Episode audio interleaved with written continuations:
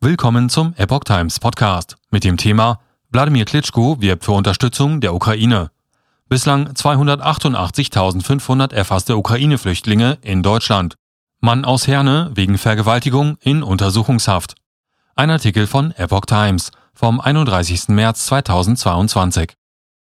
Der frühere Boxweltmeister Wladimir Klitschko ist mit einer Delegation aus der ukrainischen Hauptstadt Kiew nach Deutschland gefahren. Es sind Treffen mit hochrangigen Politikern für eine politische Unterstützung der Ukraine geplant, teilte sein Bruder Vitali, der Bürgermeister von Kiew, am Donnerstag im Nachrichtenkanal Telegram mit. Es gehe dabei um wirtschaftliche, humanitäre und militärische Hilfe für den von Russland angegriffenen Staat.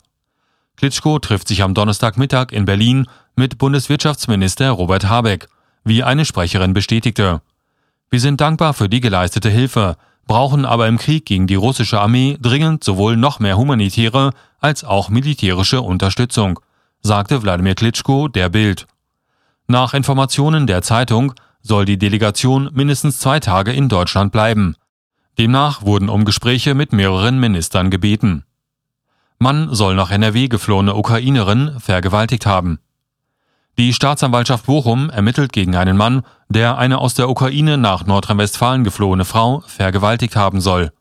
Der Verdächtigte aus Herne befinde sich bereits seit dem 18. März in Untersuchungshaft, sagte ein Behördensprecher am Donnerstag. Sagte ein Behördensprecher am Donnerstag.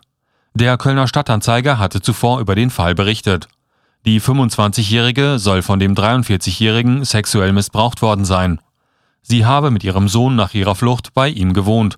Beide seien durch ein privates Unterkunftsangebot in Kontakt zueinander gekommen.